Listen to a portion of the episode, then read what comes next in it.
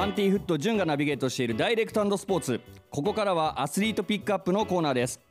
今回のスペシャルゲストは第100回全国高校サッカー選手権愛知県大会で優勝した中部大学第一高等学校のサッカー部監督伊藤裕二さんです。よろしくお願いいたします。よろしくお願いいたします。伊藤監督はじめましてあのバンティフットの潤と申します。はじめまして伊藤と申します。伊藤監督といえば名古屋グランパスのゴールキーパーで J リーグ創世期に活躍されていましたが僕がもう中学1年生の時が J リーグ元年でですね、あの、はい、その時から伊藤監督のことをちょっと応援させていただいてましてですねあの今日こうやって伊藤監督にインタビューすることを自分のお母さんとおばに話したらですね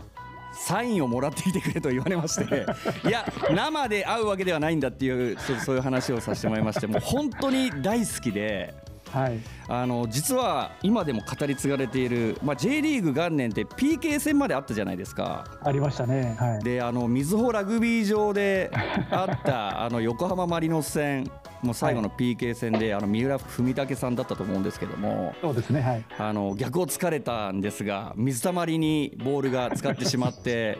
伊藤監督がそれをもう取り出したというか。っていうあのシーン実は僕ラグビー場にいたんですよあそうなんですか。そうなんですよ。あれを僕生で大雨大雨の中大雨でしたね。あのあの当時ってラッパとかがものすごいなってて。すごかったですね。チアホーンっていうんですね。チアホーンですね、で、はい、顔にペインティングして僕その時中学1年生だったんですけどもうその時から伊藤監督のその現役時代もあの見させていただいて、まあ、こうやってあのインタビューさせてもらうっていうのは本当に光栄なことです。本当にありがとうございます。ありがとうございますそして伊藤監督、えー、中部大第一初の県大会優勝おめでとうございます。ありがとうございます。この優勝が決まった瞬間はどんなお気持ちでしたか？いややってしまったなっていう感じですね。あやってしまったなっていう感覚だったんですね。そうですねはい。っていうことは、まあはい、もしかしてその優勝とまではあんまり考えてなかったというかもちろん優勝は目指していたんですけど。もちろんですけどあの今年に関して言えば本当に3年生もあの出場している選手も少なかったですし、はい。はい。あの本当に夏ぐらいまではとてもじゃないけどこんなところまで行くチームじゃなかったので、はい、この優勝できた要因というかっていうのはどこにあるとお考えですか？いろいろあると思うんですけど、あのいろんな条件が我々に味方したかなというのがあるあるかなと。で特に、まあ、今回コロナで、まあ、観客も少なかったですし、はい、そういったうちは離れした選手が多くないので、まあ、そういった意味ではリラックスしてできたんじゃないかなと思いますね。そうなんですね。あの伊藤監督、監督就任が2014年からということで、まあ7年目で、えー、優勝ということなんですけども、はいはい、最初は高校の監督をやる前はグランパスのトップチームだってあり、アカデミーのゴールキーパーコーチを務めて、そこから高校の監督に就任ということで。この高校サッカーの監督を受けたことっていうのはどういうことがあって受けたんですか？当時ピクシーが監督をしていて、はい。でまあ、ピクシーがまあ契約満了ということで、まあ、我々コーチも一緒にそこであの契約満了になったわけですけども、はい、でそのタイミングであのこの学校のその当時の校長先生から、はい。まあ、声をかけていただきましてでそれで、まあ、現在に至るといったところです。この高校生を指導するにあたってなんか不安を感じたりとかってしましたか、い、やあのユースチームは見てましたのでうん、うん、特に不安はなかったんですけども。このユースチームとその高校サッカーっていうのは違いみたいなのって感じてましたか？そうですね。やっぱりユースはあの本当に選ばれた選手たちが来ていて、まあ、基本的にはもうプロを目指しているということなのであのモチベーションの部分ではもう本当にあの基準はプロになるかどうかといったところなので、はいうん、まあ、目標設定がしやすかったっていうのはありますけどもいざ高校サッカーになるとじゃあ、まあ、中には本当にプロを目指したいっていう口で言う人選手はいるんですけど、はい、実際あの見てみるとやっぱり、まあ、とても難しいなっていうのが正直なところで、ただまあ今本当に高校サッカーの中でも強豪校にはそういう選手がゴロゴロいますけれども、はい、まあうちの学校について言えばそういう選手はいないかなっていう感じですかね。じゃあその就任当初チームの状況っていうのは伊藤監督から見てどのように思いましたか？うん、だいぶそのユースチームあるいはトップチームから見ると格差が大きくて、うん、でまあ、本当にいろんなことを変えていかなきゃいけないなっていうのは感じましたね。まず伊藤監督がどういうところ取り組みを行ってきましたか？まずそうですね道具の管理だったり、あるいはまあ物質の掃除だったり、はい、まあ、そういったところからスタートしてあとはやっぱり本当に基本的な技術のところ、はい、それから考えてサッカーをするっていったところが欠けているので、まあ、そういったところ判断のところですね。そういったところをちょっとこう刺激しながらやってきましたけども。そして7年経って今年優勝ということなんですけども伊藤監督から見て今年のチームはどんなチームですか？そうですね。あの、まあ、本当に自分たちがまあ、これもあの優勝した後のインタビューでも答えましたけども、はい、自分たちがあのうまくないということを自覚しているといったところが強みでで向上心もありますしそれからあのチャレンジ精神がすごく旺盛ですよね、はい、やってやろうっていう気持ちが非常に高いのでそういったところが強みかなと思いますけど。この愛知県大会、まあ、言ったらですねこれまでは最高がベスト8はい、そして今年のチームは県3部リーグということでその地区大会から勝ち上がってきての優勝じゃないですか。はい、はい、当然やっぱりその勝ち上がっていくと強豪校と当たると思うんですけども。そうですね、もうあの県大会は初戦から同じリーグの3部リーグの愛知朝鮮高校さんとやって、でその次が2部の名電さん、そこからもう全部1部リーグのチームだったので全部格上という感じだったんですけど、はい、いやもうその中今回あの YouTube とかで試合が見られるようになってるじゃないですか。ハイライトとか、ね。はい、もう拝見させていただいたんですけど、はい、ありがとうございます。その先ほども伊藤監督の口からやっぱりその強豪校にはその J に行ける選手であったりとか個人的にそのスキルが高い選手が多い中、はい、僕もあのずっとサッカーをやっていたのでその、はいハイライトを見てる感じだとそのチーム力で上がってきてるのかなっていうふうに感じたんですよね映像を見ると。あもうもちろんもう本当その通りだと思います。あの個々を見た時には本当に劣るのでチームの力で勝ち上がってきたと思います。その結束力っていうのはやっぱり1回戦から積み上げていってどんどんどんどんやっぱり高くなってきたっていうのは伊藤監督から見て感じたものはありましたかやっぱり？そうですね。あの本当に試合を重ねるごとにあの自信がついてきたということと、それから最後まで諦めない気持ちがあるあったところだとか、本当にあの試合重ねるごとに成長してくれましたね。ちなみにこの全国に行けるんじゃないかっていう感触的なものって大体何回戦とかから感じるようになってきたんですか？一番大変だったのがやっぱり刈谷高校戦ですね。準々決勝のあの PK 戦まで行った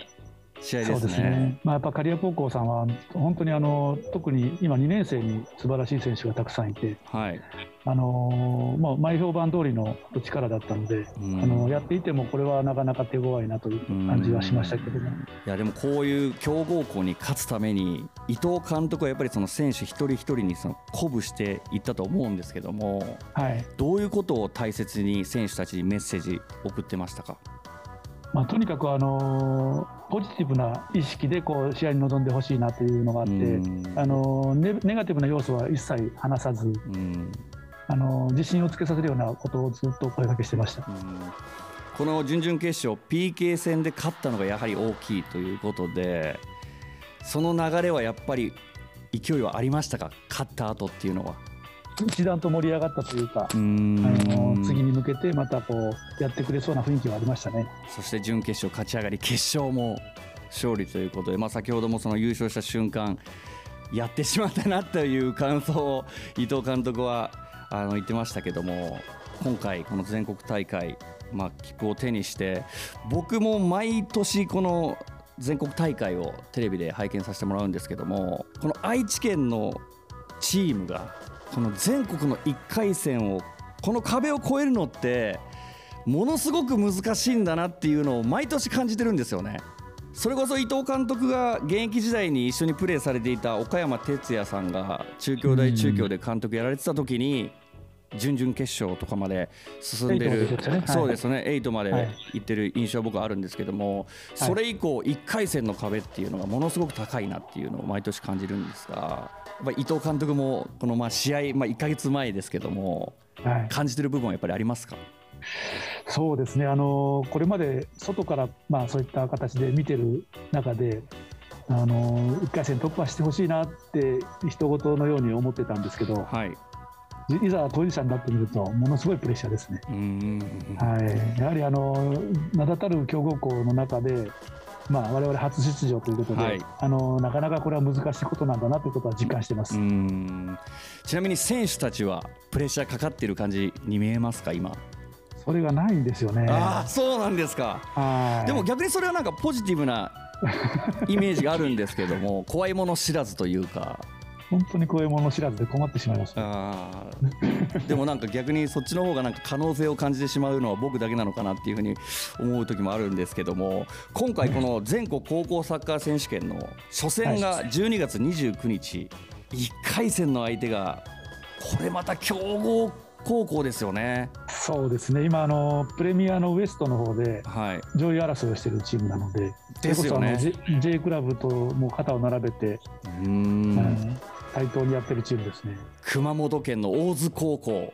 そうなんですよ。これまでも J リーガーを何人も輩出している高校ですよね。そうですね。今もあの現役、まあその世代の代表が何人もいるようなチームなので。そこの高校と大津高校と対戦するのにもかかわらず選手たちはあまりプレッシャーがかかってないという。いや本当よくわからないんですけど今テテスト期間で、はい、あまり練習もまともにやれてないのであの多分テストのことでいっぱいいっぱいなんじゃないですか、ね、あそういうことですね、まあ、ここからテストが終わって切り替えて、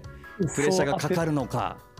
そうですね、緊張感が出てくるのかっていうところまだちょっと実感がないんじゃないですかね。あでも優勝して、まだでもそうですか、2週間ぐらいですか？まだ14日に決まって、2週間経ってないぐらいですかね。まあ、今回、この全国大会に向けて、秘策というか、はい、まずは初戦だと思うんですけども、伊藤監督の中で、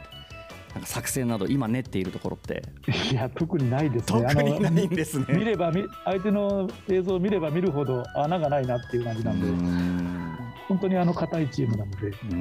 なかなかこれをこじ開けるのは大変だなということとやっぱり攻撃力も迫力ありますしなんとかしてくれるでしょう選手が。この攻撃力をどのように耐えていくのか。ね。まあでも伊藤監督も現役時代はゴールキーパーということで、はい、そのゴールを守るというところに特化したポジションだったと思うんですけども、はい、そういう部分でやっぱりこの大津高校相手にちょっとまあ守備的にいくのかとか固めていくのかっていうところも考えてます。我々はもう我々のサッカーがどこまで通用するかちょっと本当やってみたいなっていうのがあって受けても勝てるような相手ではないですし、はい、やはり自分たちの良さを出しながらまあ、それがどこまで通用するのか、まあ、それでだめならまた来年、あの、はい、今、1、2年生多いですので、はい、あのその子たちがまたそこに向けてあのいろいろこう成長していってくれるんじゃないかなと思ってます。もう本当に伊藤監督にとってはその1、2年生が多いということでその今回の優勝というのは中部大第一のその未来にもつながる優勝だったんじゃないかななんていうふうに思うんですけども。そうですね、あのやはりこういったことで、あのまた新しく入ってくる子たちも、そういったところを目指して入ってくれると思いますし、まあ、今いる子たちも、まあ、一度こういう経験をすれば、またという気持ちになると思いますので、はい、またそういう意味では、未来につながるかなと思います。もう本当にプレッシャーをかけるつもりはないんですけども、僕もあの愛知県のそのサッカー選手権で経験してきて、僕もあのベスト4まで行ってるんですね。そうなんですよ。でやっぱり毎年毎年、この愛知県のチームがその全国大会に出るとやっぱテレビで見させてもらってこの1回戦なんとか勝ってほしいなっていう気持ちがすごくあるので本当に頑張ってください。ありがとうございます、はい、応援します、はい、伊藤監督最後にこの全国大会に向けてですね、はい、意気込みを実費そしてリスナーにお聞かせください。はい。あのー、本当にあの愛知県の代表としてえー、恥ずかしくない試合をしたいとは思いますが、まあ、一番はあの生徒たちが本当に楽しんでサッカーをしてくれればいいかなと思ってます。で期待に応えられるかどうか分かりませんけれども応援よろしくお願いいたします。今週のアスリートピックアップは中部大学第一高等学校サッカー部監督の伊藤裕二さんでした。ありがとうございました。ありがとうございました